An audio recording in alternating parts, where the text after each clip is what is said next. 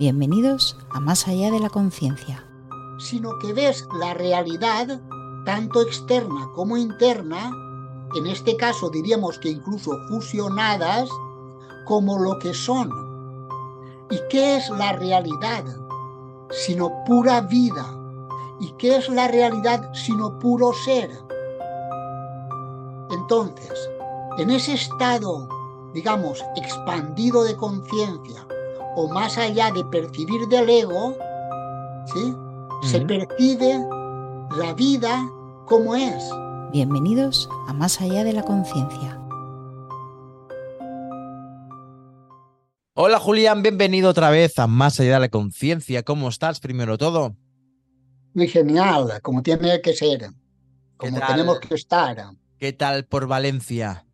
Por Valencia hay, pues mira, nubes arriba y esas cositas que van soltando por ahí por los avioncitos, aburridos y tontos, ¿verdad? Sí. Y otras cosas más. Pero bueno, hoy no vamos a hablar de, ni, de, ni de aviones, ni, ni de química, ni de nada de nada. Hoy vamos a, ya hablar de, un tema que, que, puede tener un doble significado, ¿no? Y vamos a hablar sobre el, el más allá. Más allá de la muerte. Ese es el más allá de la muerte, sí, señor. Más allá de la muerte. No un más allá de la muerte como mucha gente conoce, ¿no, Julián? No, de otro modo. Pues. Vamos a ver. Cuéntame. Sí. Lo que, lo que es habitual, ¿verdad?, entre las personas es pensar en la vida después de la muerte, ¿no? Así es. Bueno, nosotros vamos a hablar de otra cosa. En el sentido de que vamos a hablar de la muerte, pero no como una realidad, sino como algo prescindible absolutamente. Como un modo de vivirnos en el que el mecanismo muerte ni tiene sentido, ni tiene utilidad, ni vale para nada. Fíjate, en ese, eh, en ese aspecto es eh, al que me voy a referir como más allá de la muerte. Es decir, más allá de la utilidad o del sentido de la muerte. Veremos que deja incluso de tener sentido. ¿Entiendes?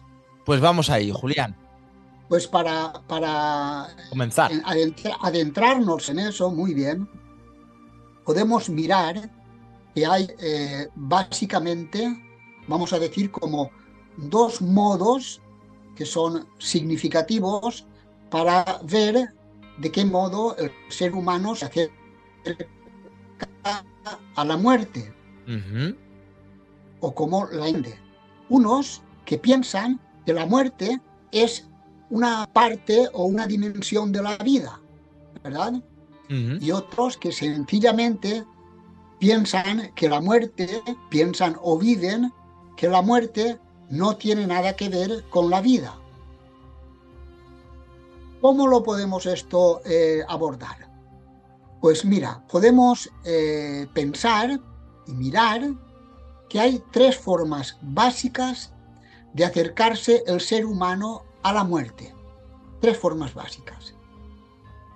La primera sería la de las personas eh, puramente materialistas, mecanicistas, que no conciben que la realidad sea algo mucho más profundo que lo que es el mundo de lo relativo, de lo que perece.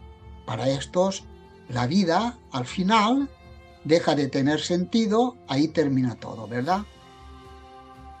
Para estas personas, eh, para mí, las formas menos evolucionadas y menos inteligentes de ver la realidad, la muerte, aunque no crean en que haya continuidad de la vida después, forma parte de la vida, aunque sea una parte fatalista o resignada de la existencia.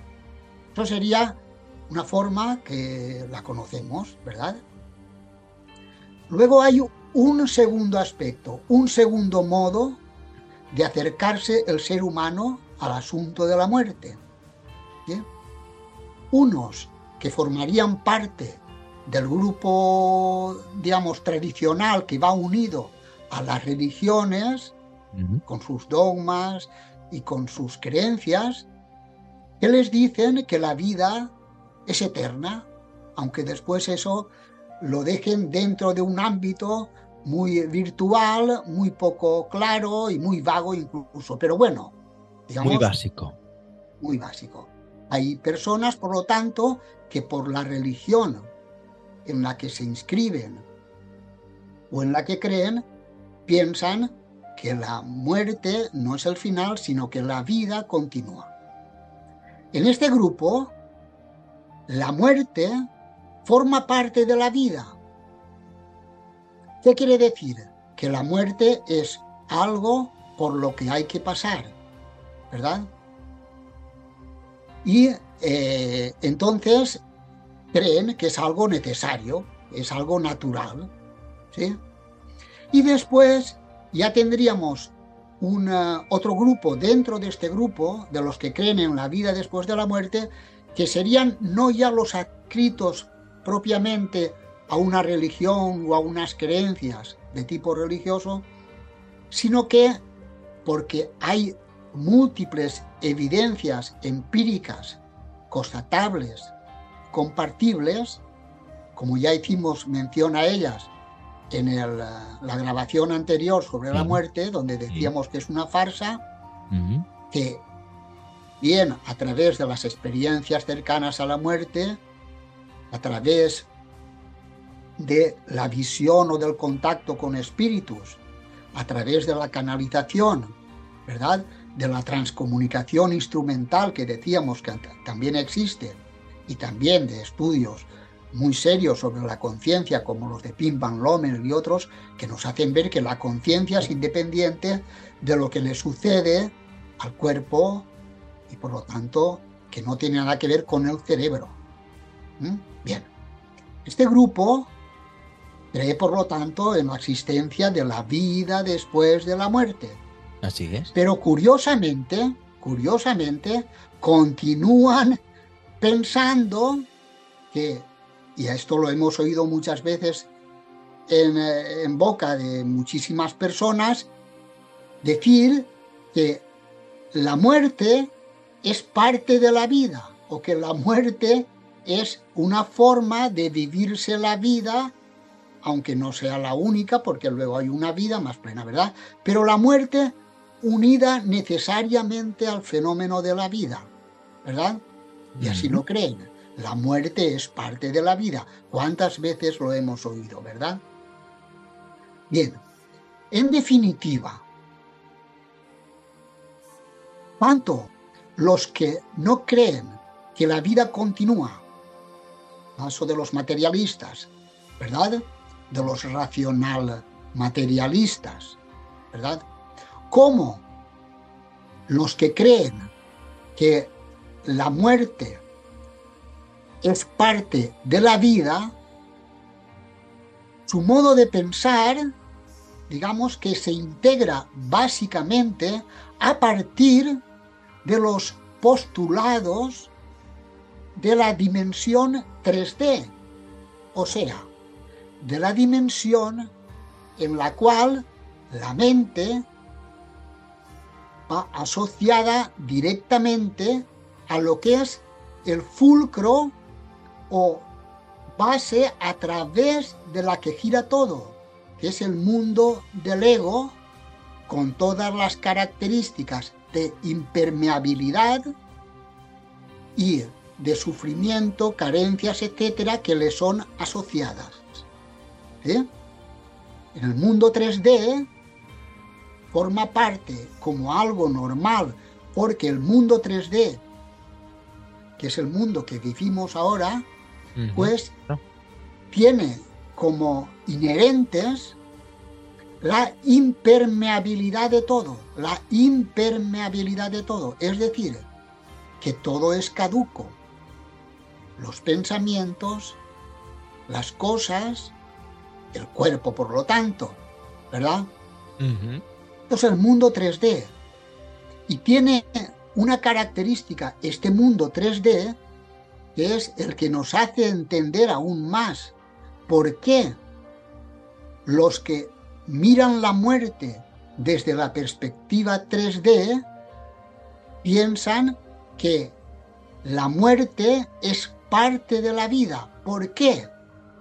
Pues porque en esa forma de percibir la realidad desde la mente racional separada de la conciencia, la percepción que se tiene de la realidad y por lo tanto del cuerpo es una percepción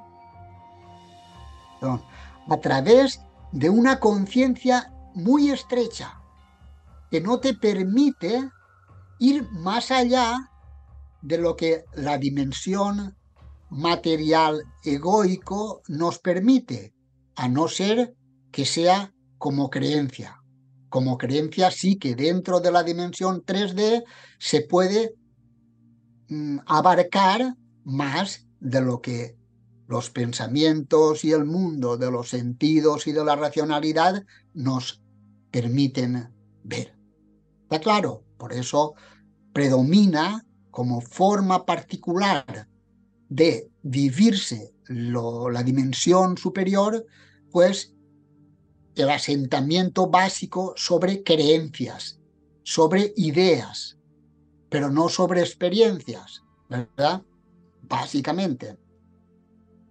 Bien, hemos dicho que luego hay otra forma de percibir la realidad que es una forma en la cual nos sentimos, nos vivimos y vivimos la realidad desde una óptica en la que el hecho de la muerte deja de tener consistencia, deja de tener sentido. sentido.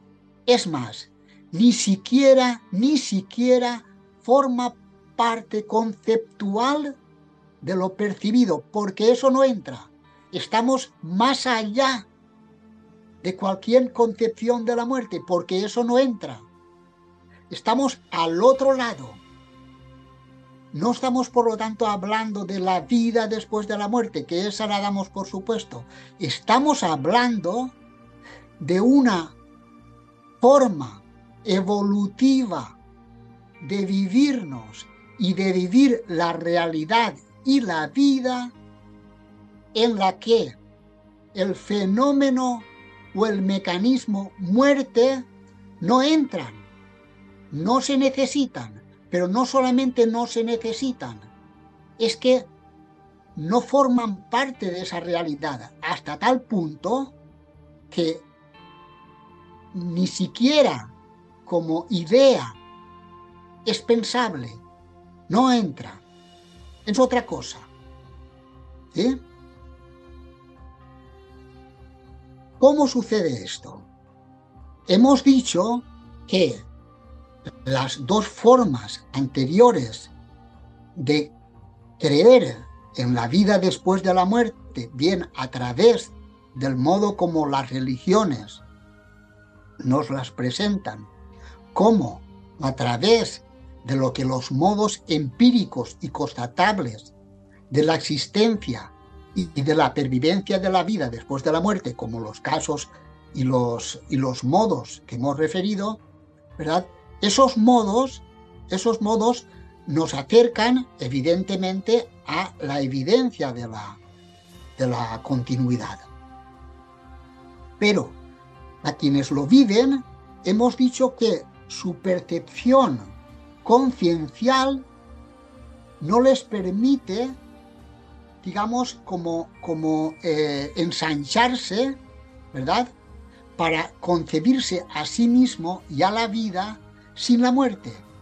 Por eso decimos que viven la muerte como parte de la vida.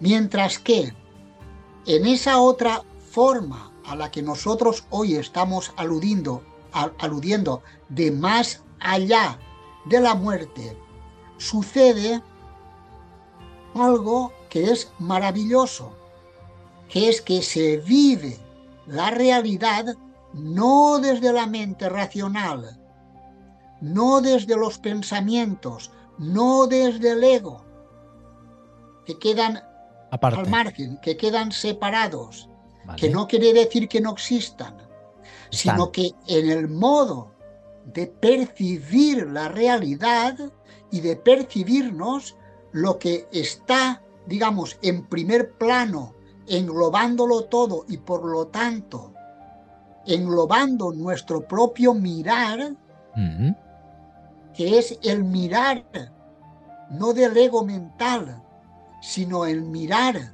de la propia vida conciencia mirándose en el exterior de sí, ¿qué ocurre? Que cuando tú, digamos, eh, te has fundido o te has unido o has dejado de lado tu mente racional, tus pensamientos, tus ideas, tus creencias, y lo que queda es tu propio ser percibiendo, ¿qué es lo que ocurre? Que ves la realidad no desde el ego perecedero, sino que ves la realidad tanto externa como interna, en este caso diríamos que incluso fusionadas, como lo que son. ¿Y qué es la realidad? Sino pura vida. ¿Y qué es la realidad sino puro ser? Entonces, en ese estado, digamos, expandido de conciencia, o más allá de percibir del ego, ¿sí? Se percibe la vida como es.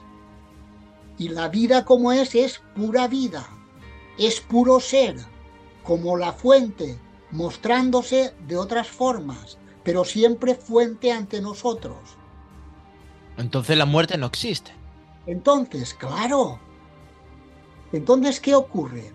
Que cuando uno se está percibiendo a sí mismo o percibiendo la realidad externa o a los demás desde la concepción, todo es vida, lo único que se percibe es vida. Claro. Lo único que se percibe es vida. Por lo tanto, el miedo a la muerte no cabe, porque la perspectiva de la muerte no cabe. Es otra. La, palabra, la palabra muerte no existe. No existe. No existe. Es más, ni siquiera necesitas recurrir a ella como idea estás viviendo la realidad tal como es, que es pura vida. Y cuando tú vives la realidad tal como es, es decir, como pura vida, siendo, sí. ¿sí? omniabarcante, omnipresente, interpenetrándolo todo, ¿sí?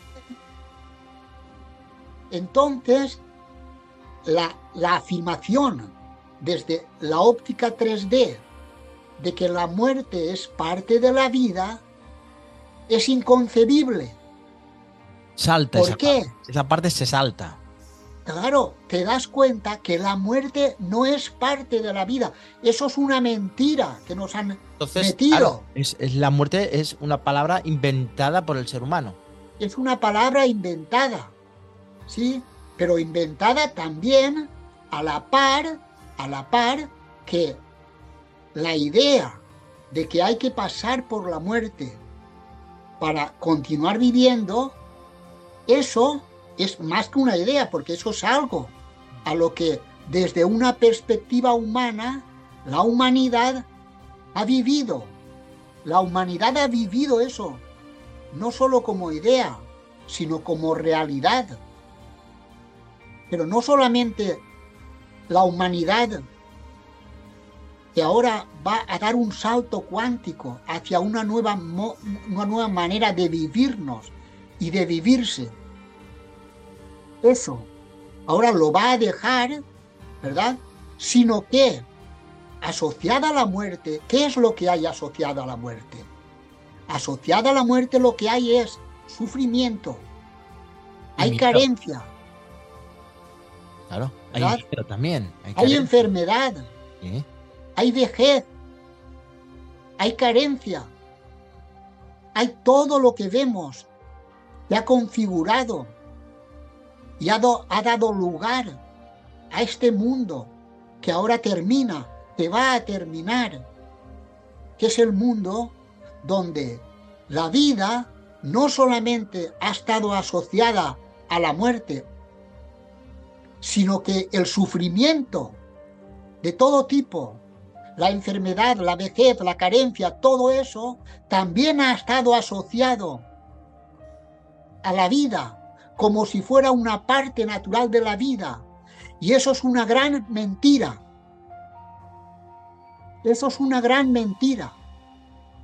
Que se ha querido mantener desde los seres que han optado por la oscuridad para mantenernos en el estado de sufrimiento y alimentarse de ese estado. Es una forma de controlar, ¿no? De, controlar y más que eso, de controlar también, pero, más que eso, porque es una forma de alimentarse de eso, de la energía del sufrimiento y del dolor. Pero antiguamente, Julián, pero mucho antiguamente, digo yo, ¿eh? me puedo estar equivocado. Antiguamente los, la gente que vivía en cuevas tenía la necesidad de, creer en, en, el sufrimiento y, ¿no? y en la muerte. Vamos a ver. Eh, todas las tradiciones religiosas nos han hablado. No religiosas, bueno, ah, religiosas o como o como tú veas, ¿no? Es decir, personas que vivían en las cuevas, ¿no? Siempre han tenido la necesidad de creer que después de todo, no, em, había algo más. Sí, eso es una realidad que forma parte un poco de la misma naturaleza de la conciencia humana, ¿no? ¿Verdad? Siempre el proyectarse hacia más. Pero a eso, digamos, en el tiempo ha habido un añadido. Primero es que sabemos que a lo que es el cuerpo humano se le ha manipulado para que viviera las experiencias de un modo determinado. Vale. Y ahí se habla de que en un principio, ¿eh? yo no sé en el tiempo, pero hablamos del principio de la existencia de la humanidad tal y como la conocemos, por lo tanto nos podemos remitir a sus inicios, ¿verdad? Pues ha habido un condicionamiento genético. ¿Para qué? Para restarle al ser humano la posibilidad de verse, ¿verdad? Como un ser pleno en sí mismo, sin necesidad de asociarse ni al sufrimiento ni a la muerte. Nosotros hemos digamos, interiorizado incluso, que como parte de la evolución, ¿verdad? Mm. Teníamos que vivir experiencias que entrañaban, entre otras cosas, sufrimiento para experimentar.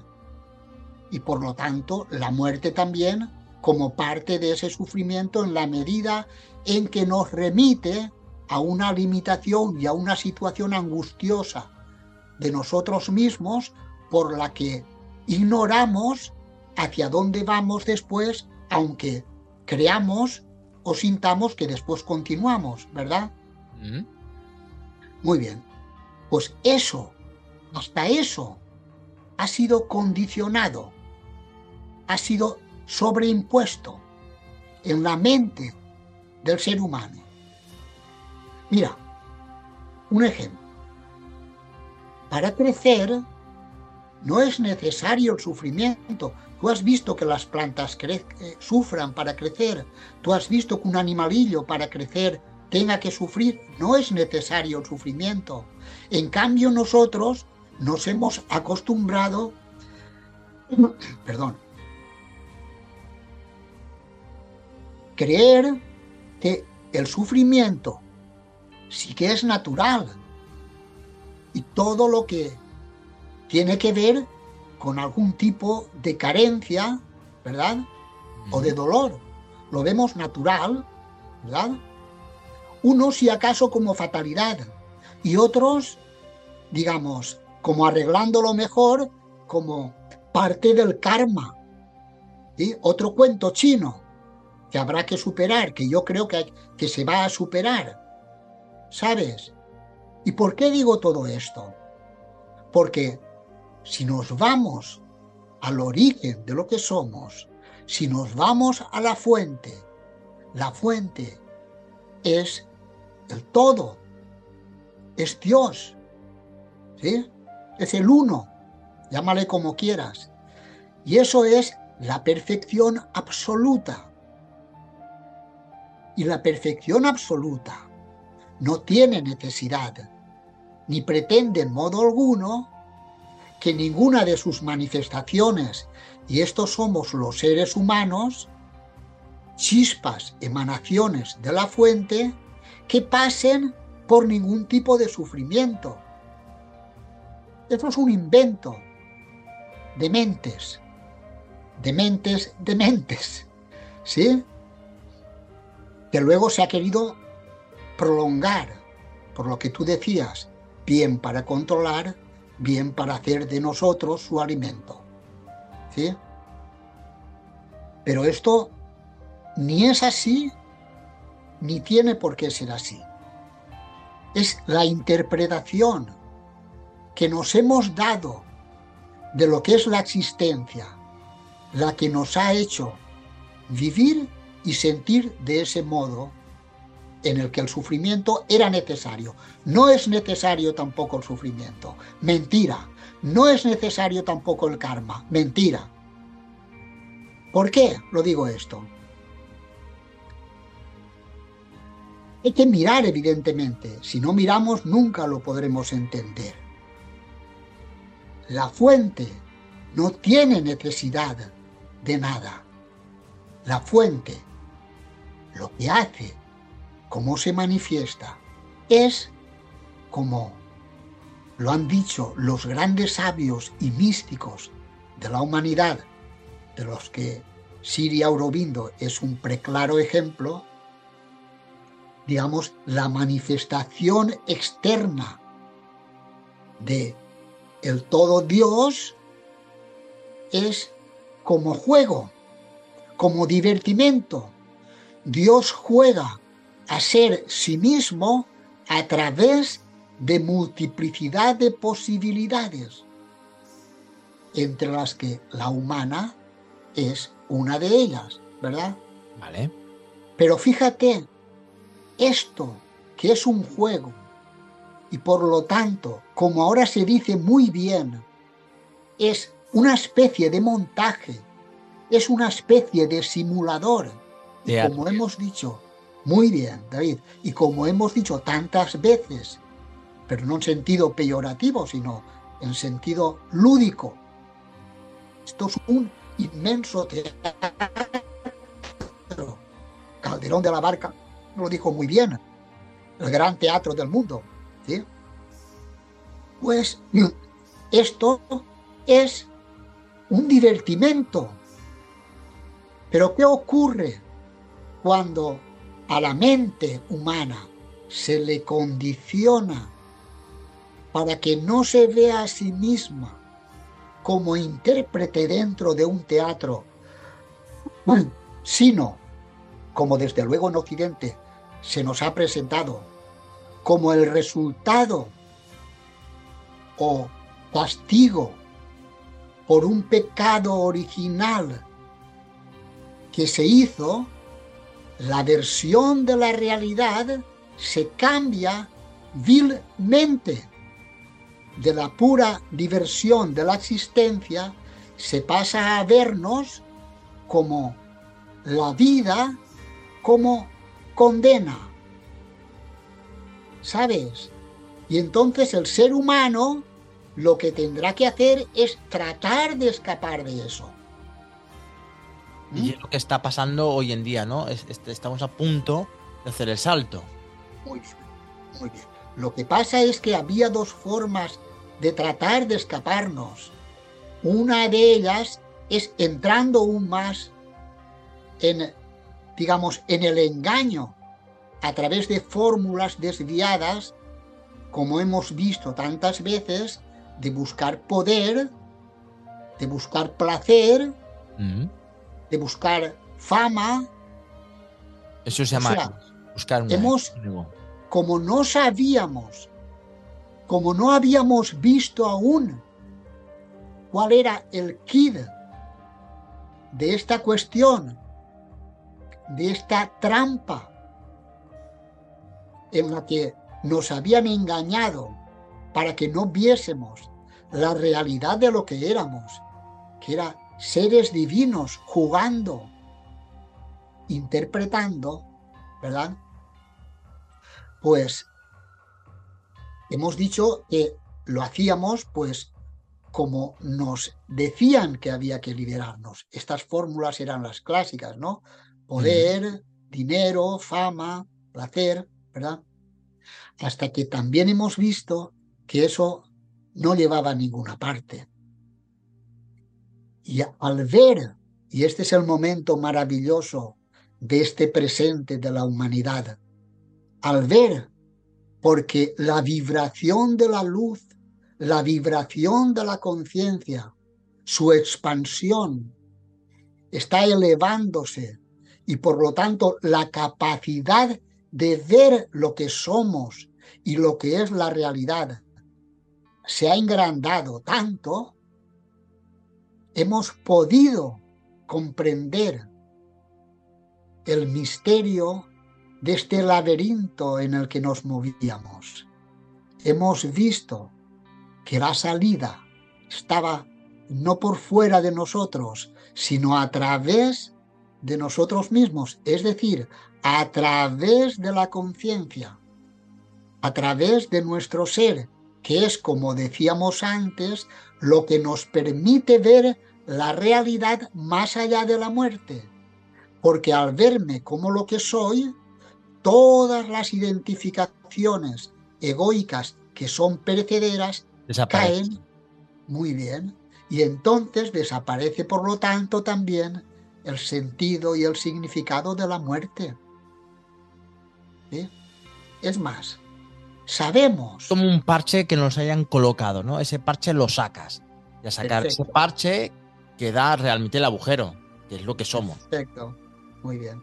Pero es que además, además, esto, este salto que nosotros ahora estamos dando, de algún modo, de algún modo, a través de vericuetos diferentes, sabemos ya de civilizaciones más avanzadas que nosotros, de otras galaxias, de otros universos, de otros planetas, para los cuales la muerte no es lo mismo que es para nosotros.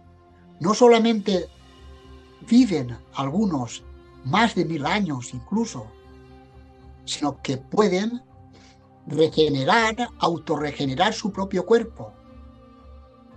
La muerte, por lo tanto, no es ni natural ni necesaria.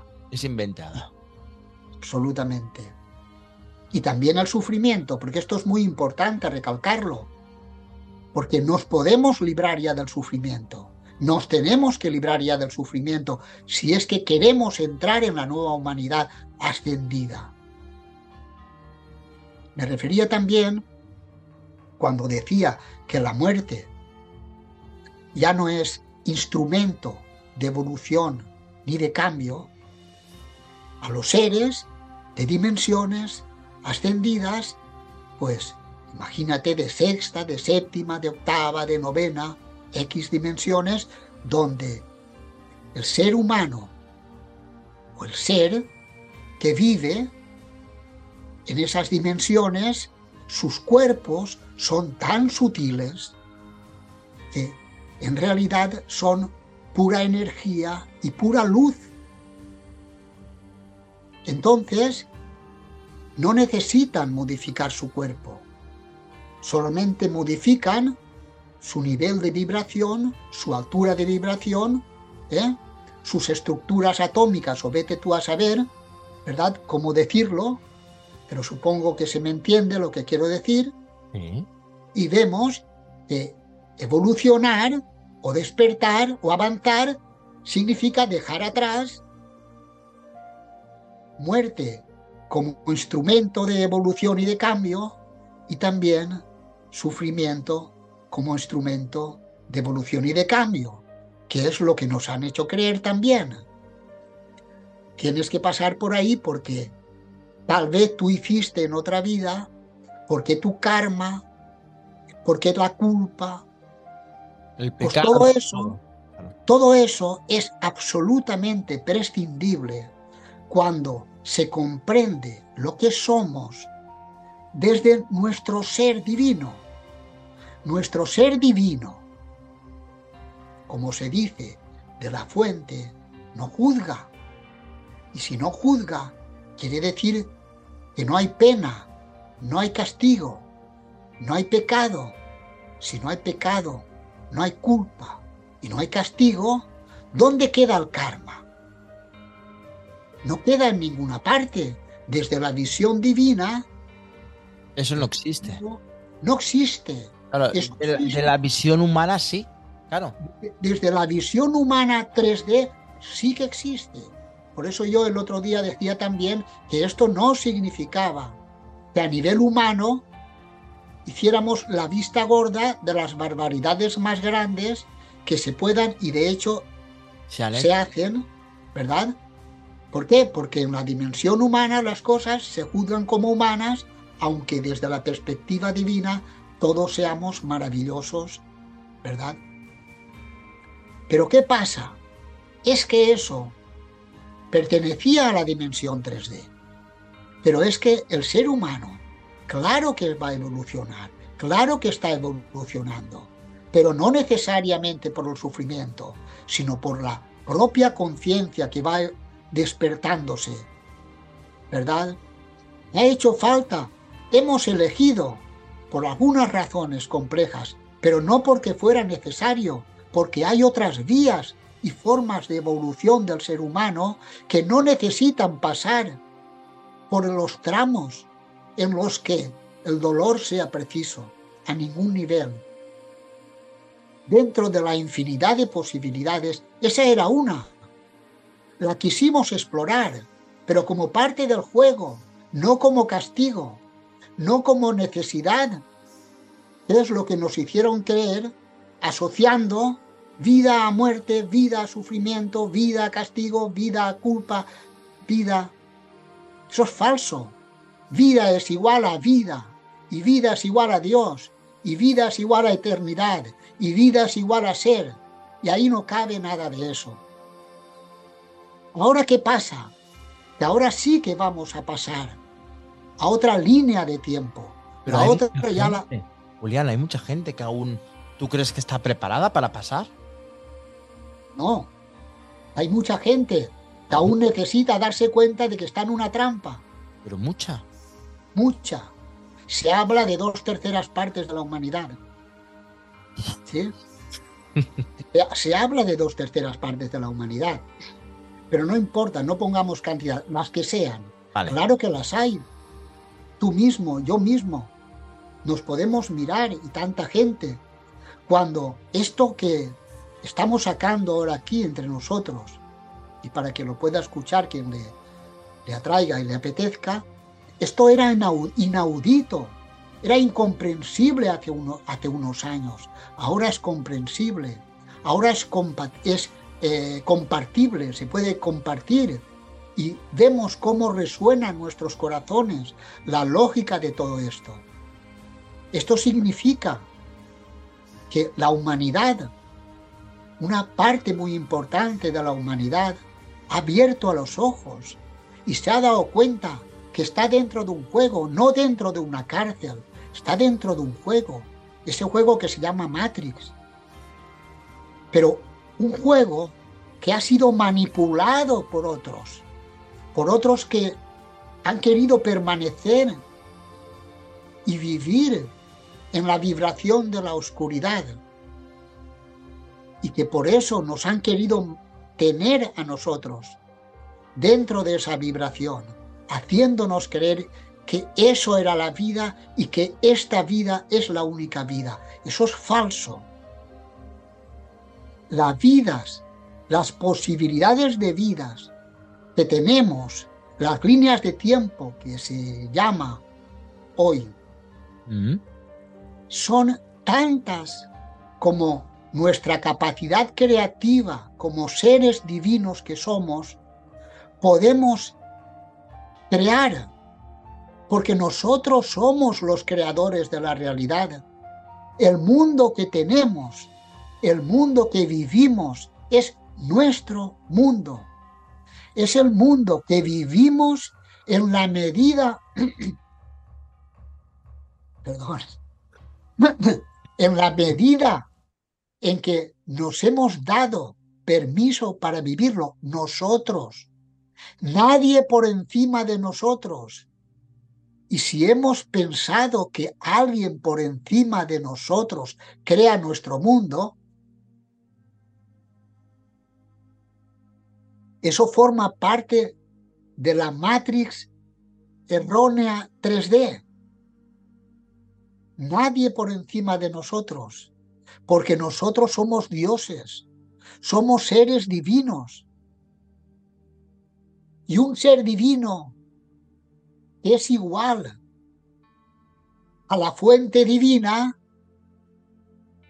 tiene las mismas idénticas características que la fuente, que es vida, pura vida, pura eternidad. Y, lo bonito de todo esto es que siempre todas las, fíjate que todas las entrevistas que, bueno, te he hecho y, las que nos quedan, ¿no? Eh, estamos hablando todo el rato de lo mismo de la vida y de la vida y de la vida y de la vida.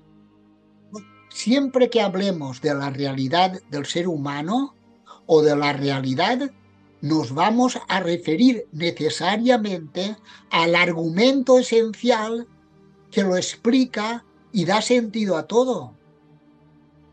¿Por qué podemos decir que la muerte es una farsa? ¿Por qué podemos decir que la muerte no forma parte de la vida.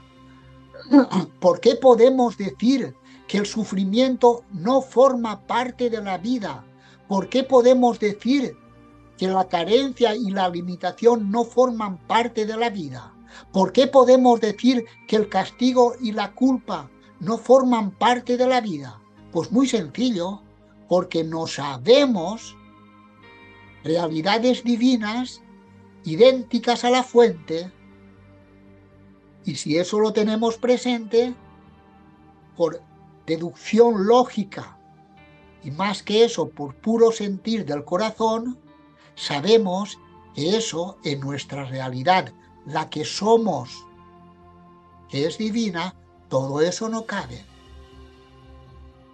De ahí que para dar ahora el salto cuántico o avanzar evolutivamente en conciencia hacia una nueva dimensión de la humanidad o a un escalón más alto de la humanidad que se le llama 5D, lo que hay que hacer que es adentrarnos en el interior de nosotros mismos, a través de la meditación, a través de la interiorización. ¿Para qué? Para conectar con la presencia que es nuestro yo real, con nuestro ser único. Porque al conectarnos con esa presencia siempre real y siempre ahí, presente, nos damos cuenta de cuál es nuestra verdadera identidad no la identidad del mundo del ego y de la dimensión 3D, no, a la que eso, Eso se está acabando, como antes has dicho. Evidentemente. Y cuanto más se comprende y más se ve, su final, el final de la vieja humanidad, para los que se abran a la nueva humanidad, está más cercano. Tan cercano que ya lo podemos notar lo podemos experimentar. Por eso, desde esa sensación interna o percepción intuitiva o conexión con la ola de conciencia, sabemos ya que la luz ya ganó. El mundo viejo con todas sus estructuras económicas, religiosas, políticas, etcétera, etcétera, etcétera, Todo eso se ha acabado ya. Lo podemos sentir con la mirada desde el fondo de nuestro ser. y estamos viendo cómo todo lo viejo se está deshilachando, lo podemos ver. Yo no soy ningún adivino, yo no tengo ningún poder especial, yo no sé más que lo que te digo y poco más. Una pregunta, Julián, y para acabar, ¿qué le dirías a una persona que está en ese mundo, un eh, mundo humano? ¿Qué le dirías? Lo que le diría es que... ¿O qué consejo? Claro a la gente que está escuchando y que vive en esa, en esa, en esa realidad, en, en una realidad ficticia? Le diría, solo si está en actitud de querer saber algo sobre sí mismo y de querer ir un poquitín más allá de sí mismo, solo entonces, y si me lo pide de corazón, le diré, date cuenta lo que ha sido tu vida. Date cuenta lo que han sido las vidas de todos los humanos y verás el cúmulo de sufrimiento que hemos ido acumulando. ¿Cuánto sufrimiento? Le preguntaré. ¿Estás cansado ya de sufrir? ¿Estás ya aborrecido de sufrir?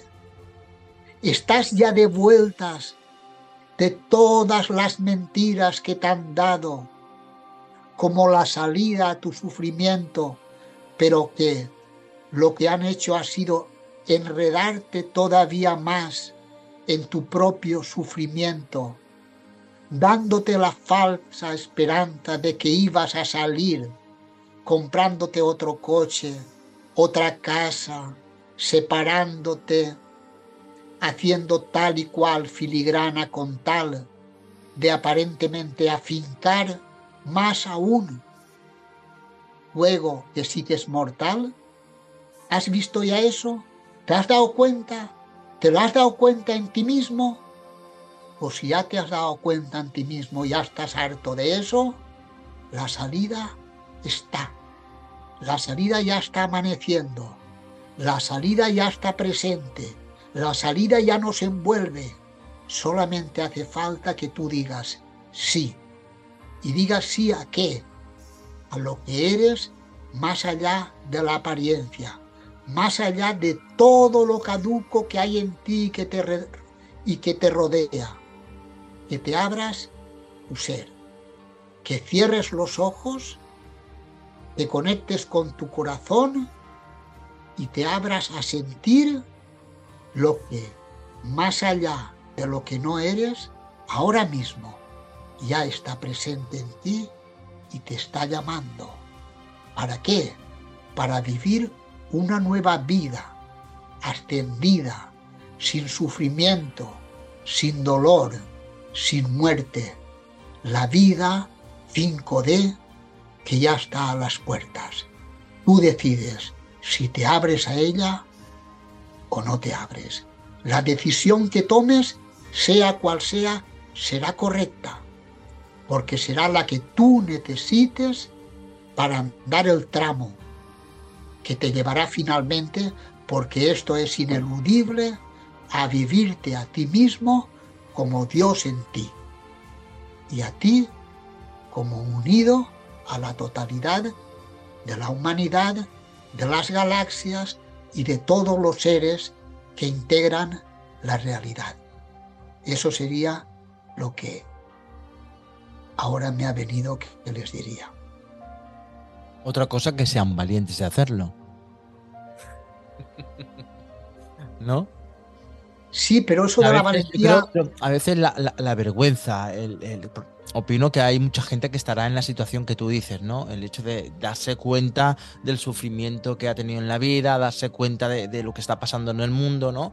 Pero otra cosa es ser valiente, ¿no? Ser valiente y hacer el paso y no fijarse en lo que pueda decir la gente. Eh, fíjate, e, eso, eso que tú dices parece que tenga mucha coherencia y mucho sentido común. Pero desde mi punto de vista, La evolución, en este caso la ascensión de, de conciencia, aunque como tú muy bien percibes, significa dejar atrás muchas de las cosas a las que nos, nos habíamos cogido, no depende para nada de los valores con los que se había funcionado en las 3D, como ser fuertes, ser valientes, no. Hace falta solo ver y que tu corazón se haya ablandado. Por mucho miedo que tengas, no te preocupes, que vas a tener el apoyo y la fuerza suficiente, porque así tu ser ya lo ha decidido para dar el salto. Pues Julián, qué maravilla de entrevista y me ha encantado. A mí me ha gustado mucho. Siempre que hablo contigo me encanta la, forma de explicar y, la sencillez que, que, lo tomas todo, ¿no? Pues oye, pues acabando así, pues intentemos pues que toda la humanidad pase a la quinta dimensión. Es cierto que habrá gente que la va a pasar antes y hay gente que la va a pasar más tarde, pero lo más importante es que al final del, al final, eh, que no hay final, pues que todo el mundo pasará a la quinta, ¿no? Es lo más importante. Solamente, como bien has dicho, cada uno necesita su tiempo, su, su, tiempo, su vivencia, su papel de teatro para hacer el paso definitivo, ¿no? A la nueva Exactamente así. Así exactamente, como lo has dicho muy bien. Pues Julián, como siempre, un gran placer. Seguiremos eh, eh, extrujándote al máximo que se pueda y aprendiendo muchísimo de ti. Y nada, te espero a la próxima entrevista. Pues muchas gracias. Como nos, puedes, siempre... nos, puedes, ¿Nos puedes aportar alguna idea? Te voy a poner en un, pequeño compromiso. Dímelo, dímelo. Eh, ¿Te puedes lanzar del próximo tema que podríamos hablar? Uy, son tantos, son tantos algo así como... A ver, venga. Me, encantaría, me encantaría poder hablar, por ejemplo, de qué somos realmente, quiénes somos. Pues, Ese tema del que tanto se habla, pero que si no se entra... nadie, y aparte que tanto se habla y que nadie es capaz de hablar. Claro. Pues si quieres, hablaremos de, de quiénes somos en realidad en el próximo capítulo. ¿Qué te parece la idea, Julián? Yo disfrutaré cantidad porque es un tema que me apasiona también tanto como el que tenemos, terminamos de hablar. Pues Julián, pues ha sido un gran placer. Gracias como siempre para tenerte, gracias a la gente que nos está escuchando y como no la, gente que nos está viendo, la gente que nos está escuchando desde México, Argentina, eh, desde como no, desde España, como Estados Unidos, como Europa y muchísimos países más que solamente nos estarán viendo. Y, nada, a seguir haciendo camino y, aportando luz. Muchísimas gracias, porque me haces un gran favor tú eh, dándome la posibilidad de compartir algo de lo que yo pueda sentir. Bueno, esa es la idea, ¿no? Compartir conciencia, ir más allá de la conciencia e ir más allá de la luz, que es nuestro objetivo, en realidad, toda la humanidad, ir a la luz. Y, ya está. Y seguimos trabajando, seguimos caminando por el mundo. Bueno, Julián, un abrazo. Un abrazo a ti y a quienes nos escuchen. Genial, adiós. Cuando se comprende lo que somos desde nuestro ser divino, nuestro ser divino, como se dice, de la fuente, no juzga. Y si no juzga, quiere decir que no hay pena, no hay castigo, no hay pecado. Si no hay pecado, no hay culpa y no hay castigo, ¿dónde queda el karma? Bienvenidos a Más allá de la conciencia